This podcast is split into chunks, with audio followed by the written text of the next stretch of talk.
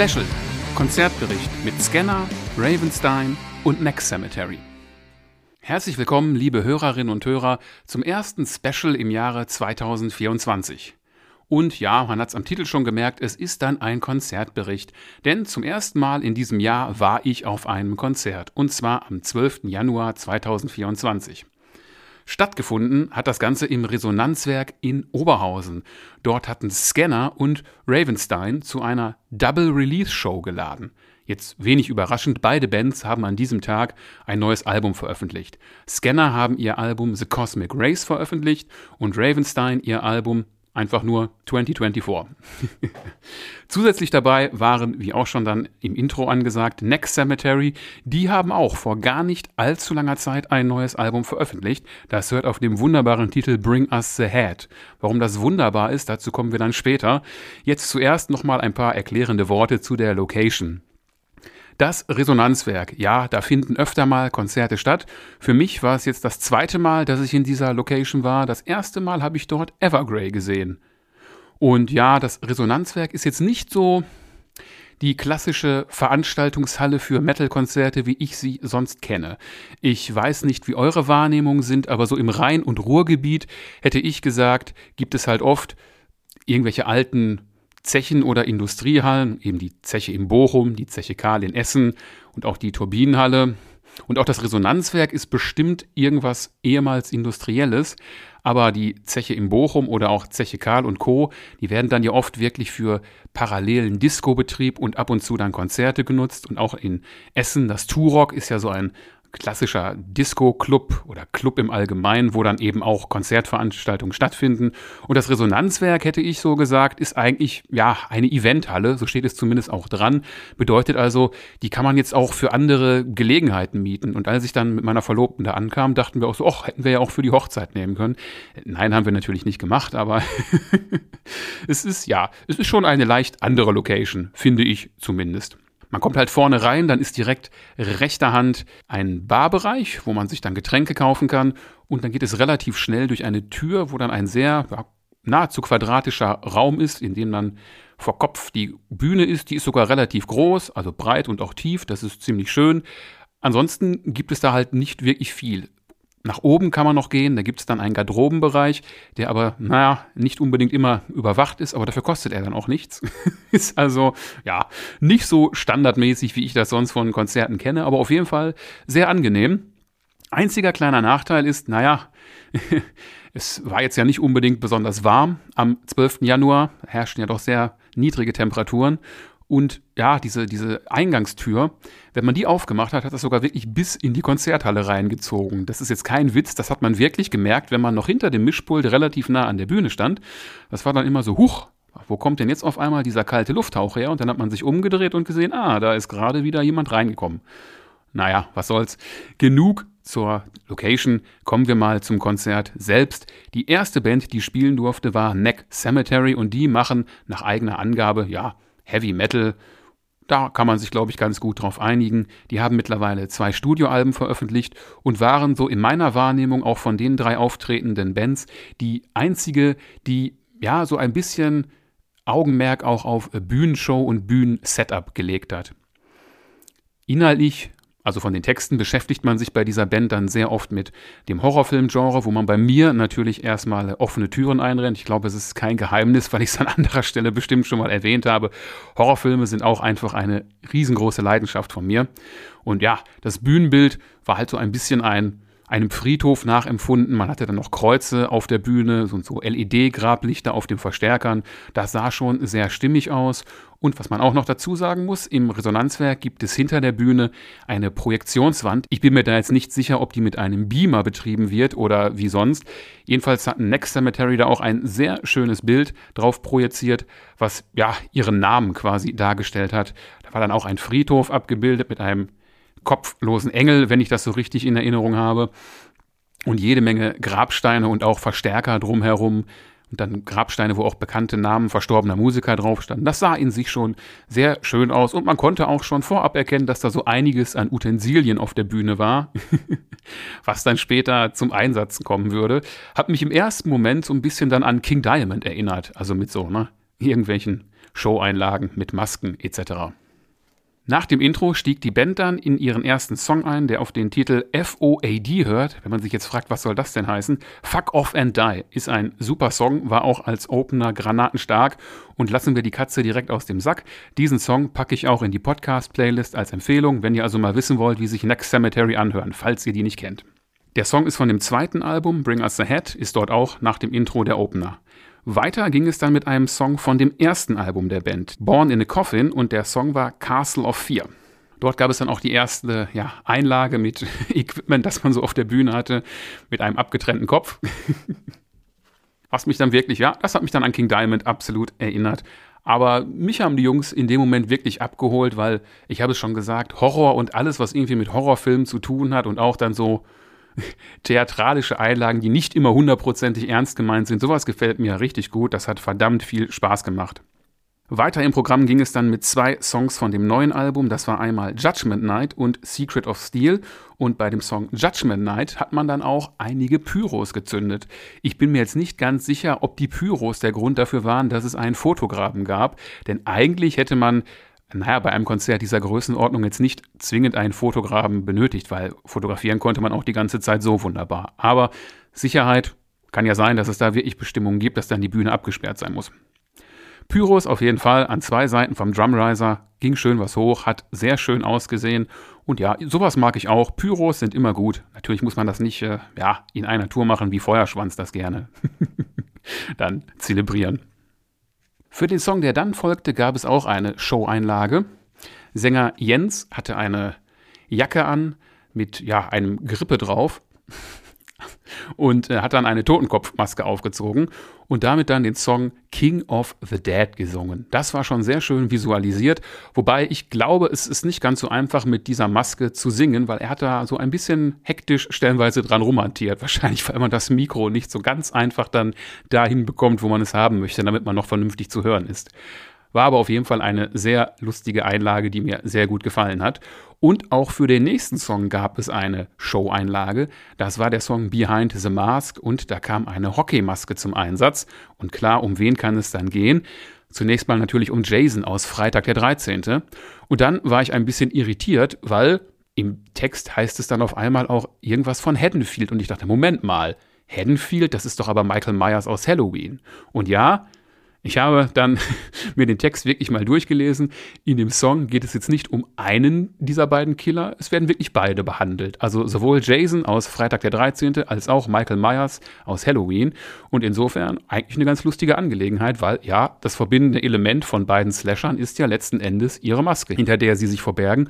Wobei der Nerd weiß, Jason hatte früher eigentlich erstmal gar keine Maske, beziehungsweise nur einen Sack über dem Kopf. Aber darum soll es an dieser Stelle nicht gehen. sondern weiter mit dem Konzert. Next Cemetery haben insgesamt 45 Minuten gespielt, heißt, uns fehlen hier noch zwei Songs. Der nächste, der kam, da gab es dann auch wieder eine ganze Menge so an Pyros. Das war The Night Falls Metal Dies. Der ist jetzt nicht auf einen der beiden Alben, sondern da gibt es eine 7-Inch-Single, die auf den gleichen Titel hört. Ich würde mal denken, die gibt es heutzutage nicht mehr, denn nach meiner Recherche war sie damals limitiert auf 500 Stück. The Night Falls Metal Dies. Ja, ich hoffe, mein Musikgeschmack ist dann nicht für die False Metal oder so. Nein, Quatsch. Mir hat das ja auch gut gefallen und mein Musikgeschmack ist da ja auch relativ breit aufgestellt. Hier gab es dann auch wieder einiges an Pyro-Effekten. Neben den beiden bekannten Pyrosäulen, neben den Drumriser, gab es dann auch, ja, an jedem Instrument, also abgesehen vom Schlagzeug, kleine Vorrichtungen, aus denen dann auch Pyros kamen. Und man hatte ein Kreuz als, ja, Bühnenutensil, aus dem auch ein wenig Pyros rauskam. Und spätestens bei dem Kreuz war dann bei mir wieder vollkommen die Assoziation für King Diamond da, denn der gute King benutzt ja auch ein Kreuz aus Knochen, angeblich ja aus echten Menschenknochen, als sozusagen ja Mikrofonständer. Natürlich lassen ein Next Cemetery aber nicht gehen, ohne das Ganze zu beenden mit dem Song ja, Pet Cemetery. Nein, der ist jetzt nicht von denen, das ist eine Coverversion von den Ramones. Der ein oder andere wird es wahrscheinlich kennen. Und auch hier wieder, ja, das ist ein Song, der auch von einem Horrorfilm inspiriert ist, nämlich von, ja, wenig erstaunlich, Pet Cemetery von Stephen King. Leider im Deutschen ganz furchtbar übersetzt mit Friedhof der Kuscheltiere, weil Leute mal ganz im Ernst, es geht dabei um einen Friedhof für Haustiere. Und ich glaube, jeder Deutsche meint, wenn er Kuscheltier sagt, irgendwelche Stofftiere und nicht, naja, lebende Tiere, die man dann irgendwo beerdigt hat was auch immer, gehört jetzt eigentlich nicht hierher. Ich wollte es nur an dieser Stelle mal angemerkt haben. Der Pet Cemetery, klar, da können viele Leute mitsingen und dementsprechend war das ein super Schlusspunkt. Auf etwa ja, 45 Minuten ist die Band am Ende gekommen. Mir hat es sehr viel Spaß gemacht. Ich kannte die Band vorher nicht wirklich. Ich habe nur mal ganz kurz in das letzte Album reingehört. Aber ja, äh, hat mir wirklich sehr gut gefallen und im Nachgang nach dem Konzert habe ich mir auch das aktuelle Album gekauft, schön auf CD und habe dann am Merchandising-Stand noch einen kurzen äh, Plausch geführt mit den beiden Gitarristen, dem Jörn und Boris, darüber, dass es die letzte CD war und darum da noch so ein paar Gaffer-Tape-Reste dran waren. Und äh, sie könnten mir das Gaffer-Tape nicht überlassen, sie würden es ja gerne, weil vielleicht könnte ich damit ja irgendwie Sachen reparieren oder so. Also war natürlich nicht ganz ernst gemeint. Alles war aber sehr lustig. Sehr nette Typen, die beiden auf jeden Fall. Eine kleine Anmerkung habe ich noch an dieser Stelle. Man äh, spielt ja eher so klassischen Heavy Metal vom Sound. Lehnt sich ja auch an diese Horrorfilme an. Aber äh, Sänger Jens sah in seinem Outfit eher so aus, als würde er gern in einer Glamrock-Band spielen. Also mit seiner Hose und ja, seinem Bandana, aber ist ja egal. Es, es hat jetzt nicht wie der völlige Fremdkörper gewirkt. Und Fazit bleibt, die Band hat mir richtig viel Spaß gemacht und die werde ich auf jeden Fall im Auge behalten. Und ja, wenn sie mal wieder in der Nähe irgendwo spielen, schaue ich da bestimmt mal vorbei. Als nächstes waren dann Ravenstein an der Reihe, die, wie schon erwähnt, ihr neuestes Album veröffentlicht haben, 2024, und mit dem Opener dieses Albums sind sie auch direkt eingestiegen, Black is the brightest color. Ravenstein machen jetzt, das muss man wirklich sagen, ganz klar kein Heavy Metal. Auf dem Album ist ein Sticker drauf, der klassifiziert das Ganze als Heavy Rock und äh, die Anmoderation war auch, glaube ich, jetzt nicht Wort für Wort, aber sinngemäß Are you ready for some rock and roll? Letzten Endes ja, es ist ich würde mal sagen Hard Rock, der mich hier und da ein bisschen an ein paar ältere Sachen von Deep Purple erinnert hat. Was für mich aber vollkommen großartig ist, der ein oder andere weiß, ich habe ja früher auch mal Bass gespielt oder mich zumindest daran versucht. Ich würde jetzt nicht sagen, dass ich jemals besonders gut darin gewesen bin, aber hier war wirklich Puh, das war so richtig schön. Also hier wurden Bass und Schlagzeug wirklich für das genutzt, wofür man sie eigentlich im klassischen Sinne nutzt, als rhythmisches Fundament für die anderen Instrumente. Und ja, da fühle ich mich immer sehr wohl, wenn man so richtig schön rhythmisch mit Bass und Schlagzeug hantiert. Das hat hier wunderbar geklappt, denn äh, Bassist John, wie er sich selbst nennt, ABC Smith und Schlagzeuger Hanno Kerstan haben da wunderbar harmonisiert. Das hat mir richtig gut gefallen. Und gerade bei diesem ersten Song kommt das richtig gut raus. Darum packe ich auch genau diesen Song als Empfehlung in die Podcast-Playlist. Hört da mal rein. Wie gesagt, es ist kein Metal, aber das ist schon verdammt cool anzuhören. Der nächste Song, der dann gespielt wurde, der hört auf den Titel Kindred Spirits und der ist überhaupt nicht von Ravenstein, der ist von einer Band namens God's Army. Dort hat nämlich der eben schon angesprochene John Smith auch gespielt, beziehungsweise ist das Mastermind hinter dieser Band. Und naja, wenn er bei dieser Band jetzt auch spielt, hat man sich entschlossen, diesen Song auch hier ins Programm aufzunehmen. Und wenn ihr jetzt denkt, mein Gott, Markus, woher weißt du denn so Gedönse? ja, ich bin jetzt hier nicht allwissend, ich habe ein bisschen geschummelt an dieser Stelle. Mir kam der Song nicht bekannt vor, obwohl ich beide Alben von Ravenstein gehört hatte.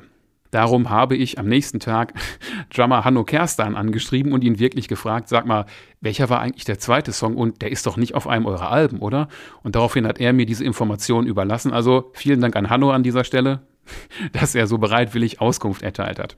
Übrigens, der gute Hanno trommelt auch bei Mystic Prophecy, falls euch der Name bekannt vorkommt. Also guter Schlagzeuger auf jeden Fall. Ja, nach diesem Ausflug in eine andere Band hat man dann erstmal etwas vom ersten Album zum Besten gegeben, nämlich Still Alive, und hat dann einen relativ langen Part gestartet mit wirklich nur Songs erstmal von dem neuen Album, also von 2024. Das waren die Songs A Long Way Home, den gab es auch vorab als Single-Auskopplung, danach folgte der Song Killing Spree und Easy Come, Easy Go.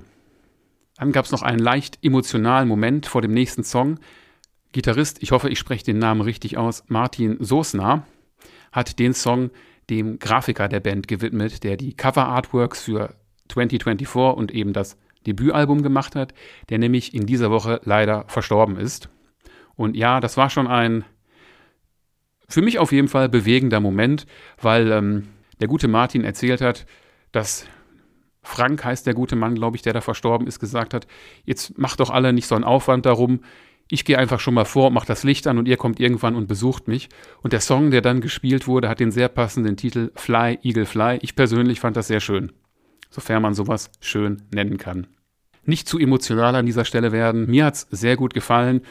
Aber auch danach ging es dann weiter mit etwas rockigeren Sachen, nämlich mit Push It to the Limit, der dann wieder vom Debütalbum der Band war. Mit In the Light folgte noch ein Song vom neuen Album, womit Ravenstein am Ende sechs von insgesamt acht Songs ihres neuen Albums wirklich zum Besten gegeben haben. Ausgelassen haben sie dann nur Signs by the Roadside und When I'm Dead and Gone. Und ja, zum Abschluss gab es dann das Dreierpaket vom Debütalbum. Das sind die Titel Ravenstein, Lady Luck und ganz zum Abschluss Freedom Day. Da ist die Stimmung nochmal richtig hochgegangen. Also super Angelegenheit, super Musik, die nach vorne geht, bei der man dann auch mitklatschen kann. Und was ich ganz klar sagen muss, es hat mir sehr viel Spaß gemacht, auch eine Band zu sehen, die, ja, der man ansieht, dass sie so viel Spaß da oben auf der Bühne haben. Also gerade Bassist und ja, zweiter Leadsänger kann man ja auch sagen, John Smith ist über die Bühne gespurtet, hat die Leute zum Mitklatschen animiert, hat fantastisch gesungen und dabei auch noch auf seinem Bass unglaubliche Sachen gemacht. Also Slappen, Poppen, jetzt der ein oder andere weiß, was Slappen und Poppen auf dem Bass bedeutet. Falls nicht, googelt das einfach mal. Das ist jetzt nichts Versautes oder so. Das ist ganz einfach eine Spieltechnik. Halt besonders für rhythmische Sachen und pff, also ich fand es wirklich stark. Ich habe es absolut genossen. Was jetzt nicht heißen soll, dass ich andere Konzerte nicht genießen würde, aber es war halt mal eine sehr angenehme Abwechslung für mich. Hat mir richtig gut gefallen und Hört mal, wie gesagt, in Black is the Brightest Color rein. Ansonsten auch in jeden anderen Song der Band. Und wenn es euch gefällt, gebt der Band mal eine Chance und schaut euch ein Konzert an. Ich kann nur sagen, live ist das Ganze wirklich, auch wenn das abgedroschen klingt, noch geiler als auf Platte. Mir hat es richtig gut gefallen. Im Nachgang habe ich mir doch ein T-Shirt vom neuen Album gekauft. Also, mich hat man an dieser Stelle absolut überzeugt. Und damit kommen wir auch schon zur letzten Band, die dann am 12. Januar gespielt hat. Das waren Scanner. Scanner sind ja schon relativ lange eigentlich im Geschäft, aber immer auch mit ziemlich großen Unterbrechungen. Also ich muss ganz ehrlich gestehen, als jetzt dann The Cosmic Race erschienen ist, habe ich gedacht, boah, das ging ja eigentlich fast schnell im Vergleich zu früher. Musste dann erstmal nachprüfen und habe gemerkt, dass das letzte Album davor auch schon mittlerweile dann neun Jahre alt ist. Also das hätte ich nun wirklich nicht gedacht. Ich glaube, meine Erklärung ist immer durch die Corona-Jahre ist Zeit irgendwie relativ geworden, weil diese zwei Jahre blendet wahrscheinlich jeder in seiner Erinnerung ganz einfach aus, vielleicht auch ganz unbewusst, weil da ist ja gefühlt eigentlich überhaupt nichts passiert, an das man sich groß positiv erinnern möchte. Tja, Scanner also. Ja, Scanner sind wahrscheinlich am ehesten bekannt für ihr in gewissen Kreisen als legendär geltendes Debütalbum Hypertrace. Das ist 1988 erschienen und wo könnte sonst etwas erschienen sein, wenn es Heavy Metal aus Deutschland ist, klar, damals bei Noise Records. Interessant, oder? Ist das gleiche Jahr, in dem auch Keeper of the Seven Keys Part 2 erschienen ist. Aber Scanner haben irgendwie, obwohl sie tendenziell in eine ähnliche Richtung gehen, nie so richtig, ja, den Durchbruch geschafft oder auch nie großartig was gerissen. Ich weiß gar nicht, ehrlicherweise, warum. Ist ziemlich schade. Darum äh, soll es aber an dieser Stelle überhaupt nicht gehen. Darüber könnte man wahrscheinlich eine komplett eigene Folge machen. Also allein über die Geschichte von Scanner oder auch äh, über das Debütalbum der Band. Dazu kommen wir dann gleich nämlich nochmal kurz. Angefangen haben Scanner mit dem Song The Judgment. Das ist der Titelsong ihres eben mittlerweile neun Jahre alten letzten Albums. Ging auch ganz gut nach vorne. Direkt danach folgte der Song Puppet on a String. Der ist von dem Album Ball of the Damned. Und das ist unglaublich alt schon. Das ist von 1997 und war damals das vierte Album der Band. Und auf der Aufnahme von damals hat Ralf Schepers den Gesang gesungen. Ich bin mir jetzt gerade nicht so ganz sicher, ob er ihn komplett gesungen hat oder Teile davon, aber auf jeden Fall in der Originalfassung von damals ist Ralf Schepers als Gastsänger dabei. Und ja, als dritten Song gab es dann für so manchen Anwesenden endlich etwas vom Hypertrace-Album RMU. Und da war die Stimmung dann wirklich äh, so richtig auf dem Höhepunkt angekommen. Bei manchen Leuten sah das wirklich so aus, als wäre das gerade ein wahr gewordener Jugendtraum, diesen Song mal live zu hören. Denn klar, der ist von 1988, ist also richtig alt und den kann man verdammt gut mitsingen. Im Refrain heißt es Like a Hawk in the Sky und das kann man einfach wunderbar mit ja, schreien, singen, wie auch immer man das jetzt letzten Endes nennen möchte.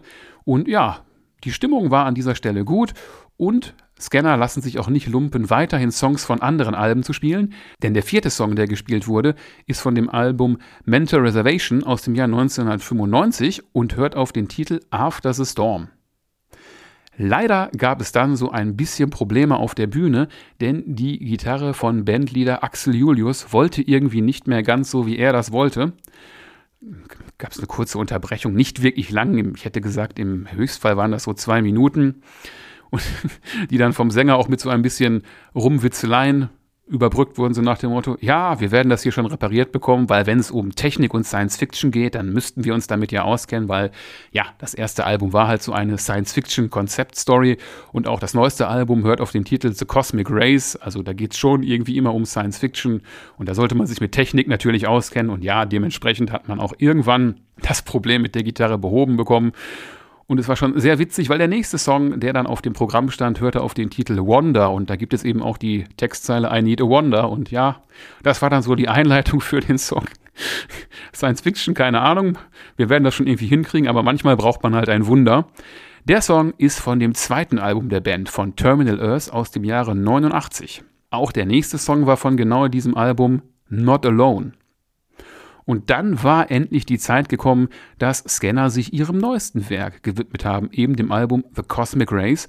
Davon gab es nämlich den Opener, den Earth Song, und da hatte man noch einen Gast auf der Bühne, eine Sängerin, deren Name ich jetzt leider nicht verstanden habe. Sie hat dann Backing Vocals gemacht und auch äh, ja, das Ganze mit einigen Gesten untermalt, war hier und da vielleicht ein bisschen dick aufgetragen, aber angehört hat es sich auf jeden Fall, wie ich fand, ziemlich gut. Und der Song klang live für mich auch eine ganze Ecke runder als vom Album. Das mag jetzt wieder gemein klingen, aber ich finde auf dem Album, ja, stört mich der Schlagzeugsound so ein wenig. Live ist mir das überhaupt nicht so aufgefallen. Da hat das richtig geknallt und das war verdammt gut. Und ja, ich glaube, es kannten jetzt nicht unbedingt viele den Song, aber er ist in meinen Augen gut angekommen. Und ja, was mir dann auch aufgefallen ist, das Publikum schien jetzt nicht so hundertprozentig firm mit der Diskografie von Scanner zu sein. Also ich würde das von mir jetzt auch nicht behaupten. Aber der nächste Song, der dann auf der Setlist stand, war FTB. Das ist eine Abkürzung für Fuck the Bastards. Und naja, der Sänger sagte ihn eben an mit, jetzt kommt Fuck the. Und es war wirklich, ich lüge nicht, Leute, es war quasi vollkommen still, weil niemand wusste, was eigentlich gemeint war. Und naja, das hat der Sänger dann aber auch eher mit Humor genommen und meinte, in Spanien klappt das eigentlich immer. mit Fuck the Bastards oder FTB ging es dann also weiter. Das ist dann der zweite Song, der von dem Album The Judgment gespielt worden ist. Und auch wenn man ihn vorher vielleicht nicht unbedingt kannte, kann man ihn wunderbar mitgrölen, weil klar, Fuck the Bastard, natürlich gibt's da was zum Mitgrölen. Und die Technikprobleme gehen weiter, denn eigentlich wäre nun der zweite Song von dem neuen Album The Cosmic Race gekommen. Man wollte eigentlich Dance of the Dead spielen. Leider hat das dann nicht hingehauen, weil ja, die Probleme mit der Gitarre gingen offenbar weiter, denn das Effektgerät war nach Aussage der Band äh, am Spinnen und wollte irgendwie halt nicht mitmachen, so dass man Dance of the Dead leider streichen musste. Ich persönlich fand das ziemlich schade, weil ja, klar, einerseits Songs streichen zu müssen ist immer irgendwie doof, aber was ich viel bedenklicher finde, ist, naja, das Ganze lief ja unter dem Motto, es ist die Release-Party oder die Release-Show für dieses neue Album. Und dann nur zwei Songs im Gepäck zu haben und dann auch nur einen davon spielen zu können, das ist schon bitter.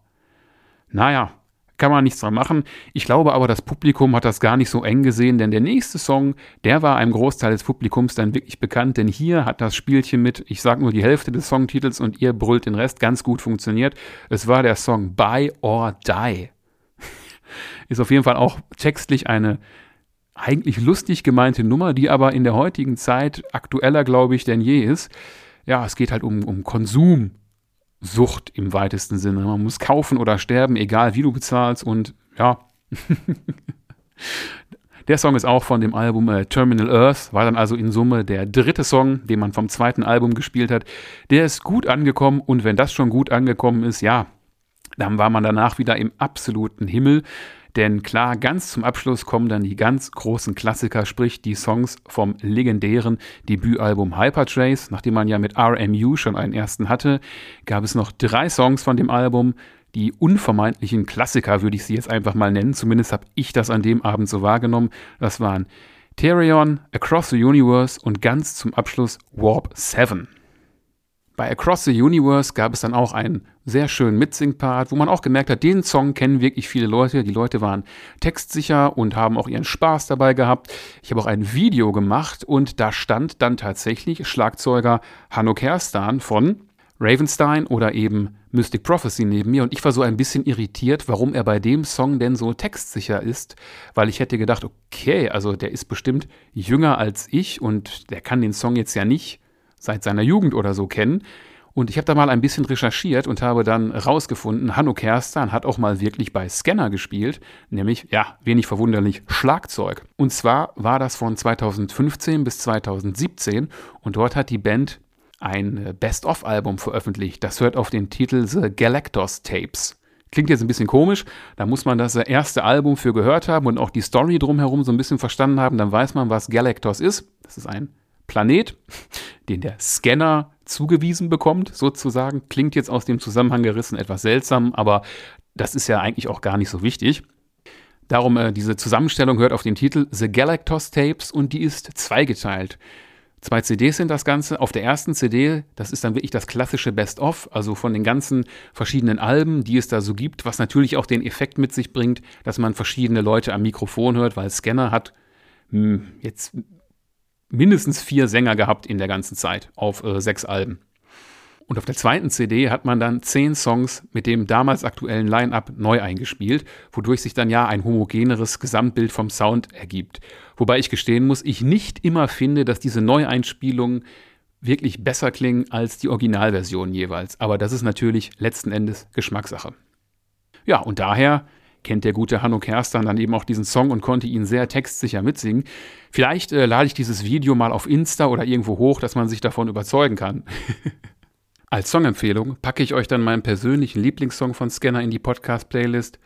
Ist auch auf Spotify einer der am häufigsten abgespielten Songs der Band. Also hier streite ich mich ausnahmsweise mal nicht mit dem Großteil der Hörerschaft, was sonst öfter mal vorkommt. Also meine Songempfehlung ganz klar Across the Universe. Mein Gesamtfazit am besten gefallen haben mir Ravenstein, obwohl ich alle Bands wirklich gut fand, aber hier war halt wirklich dieser Wohlfühlfaktor für mich am höchsten. Hier habe ich richtig Spaß gehabt und ja, es war ein schönes Erlebnis, das auf jeden Fall, aber die beiden anderen Bands auch super. Ich würde mir auch jede dieser Bands jederzeit wieder angucken, wenn sie irgendwo in der Nähe spielen, auf jeden Fall. Im Nachgang zu Scanner habe ich mir dann auch noch was gegönnt, nämlich ja, die Vinyl-Ausgabe von dem legendären Debütalbum Hypertrace, die ist jetzt erschienen in der sogenannten Real Fan Edition. Das klingt jetzt ein bisschen eigenartig, weil was soll denn das bedeuten? Naja, ich habe es eingangs schon mal gesagt, es ist ein Konzeptalbum mit einer Science-Fiction-Geschichte und es gab auch immer eine ja, Erklärung der Storyline, aber die Songs waren auf dem Album in einer anderen Reihenfolge, als sie chronologisch in Bezug auf die Geschichte hätten sein müssen. Und auf dieser Neuauflage jetzt, ja, sind die Songs eben in der richtigen Reihenfolge, die komplett von der ursprünglichen Songreihenfolge abweicht. Habe ich mir auf einer schönen Vinyl gegönnt. Ist echt eine schöne Sache. War auch nicht teuer. 25 Euro für eine Schallplatte finde ich vollkommen in Ordnung. Und das habe ich sehr gerne investiert. Kleine Randnotiz noch eben. Scanner haben keinen einzigen Song von ihrem 2002er Album Scantropolis gespielt.